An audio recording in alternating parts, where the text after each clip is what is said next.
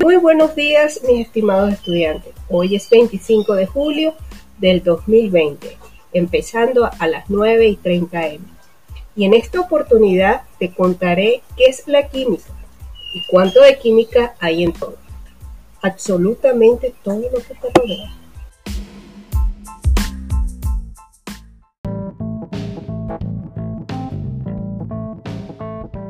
Chicos, tal vez podrían preguntarse ¿Por qué debo escuchar este audio o qué gano con ello?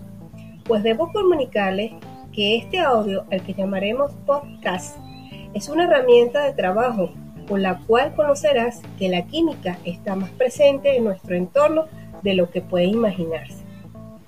A la vez que empezarán a facilitar su aprendizaje en esta ciencia y adquirir los conocimientos mínimos necesarios para aprobar la asignatura química en este periodo escolar. Además, considera que un podcast no abarca mayor espacio en tu dispositivo y podrás activarlo cuantas veces quieras, cómodamente donde te encuentres, así que escucha y disfruta.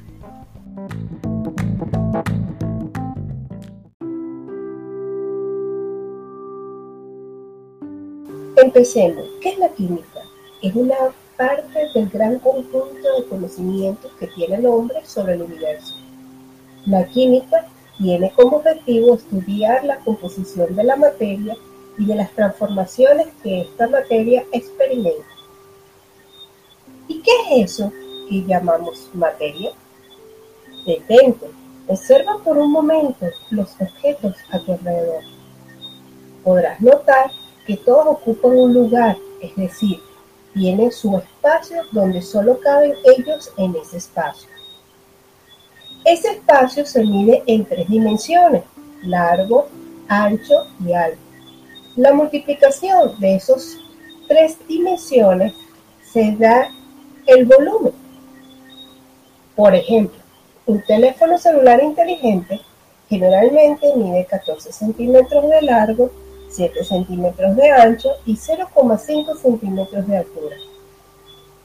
Eso significa que ese dispositivo tiene un volumen de 7 centímetros por 14 centímetros por 0,5 centímetros, que es igual a 49 centímetros de volumen. Donde quieras que lo coloques, ocupará en el espacio un volumen de 49 centímetros cúbicos.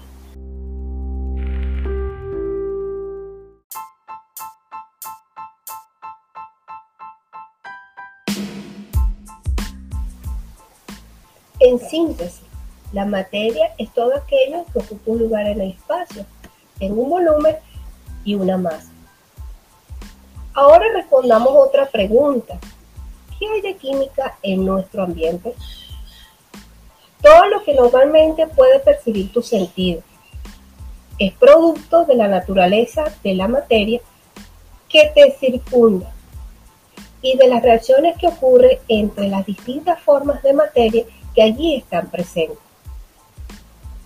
Por ejemplo, una pared es una forma de materia sólida que se logró por la mezcla de varios componentes químicos, como el óxido de silicio, el sulfato de calcio, el óxido de hierro o de aluminio, que se mezclaron con agua para hacer ladrillos y frisos. Por su parte, la pintura de la pared es una mezcla de diversos pigmentos minerales como el óxido de zinc o de titanio. Tal vez no prefieras mirar una pared y observar tu imagen en el espejo. Pues, déjame decirte que ese espejo contiene óxido de silicio y una cubierta de plata o de aluminio que forma la superficie en la que te ves. Ahora observa tu cuerpo. ¿Acaso hay química allí?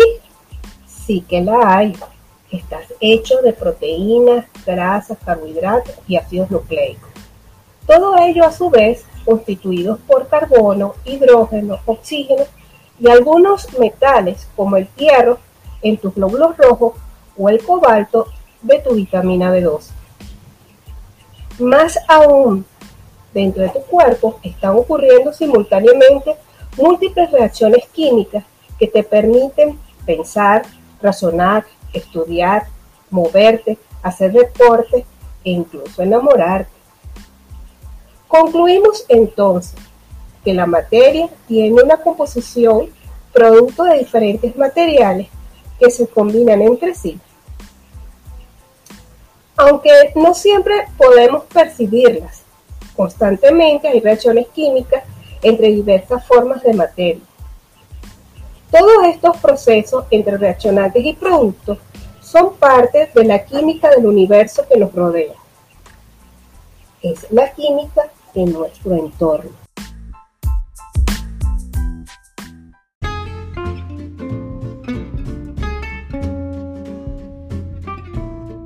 Para finalizar, quiero invitarte a que escuches el próximo capítulo en el que te contaré cómo ha influido la química en el desarrollo de la ciencia, la tecnología y la sociedad.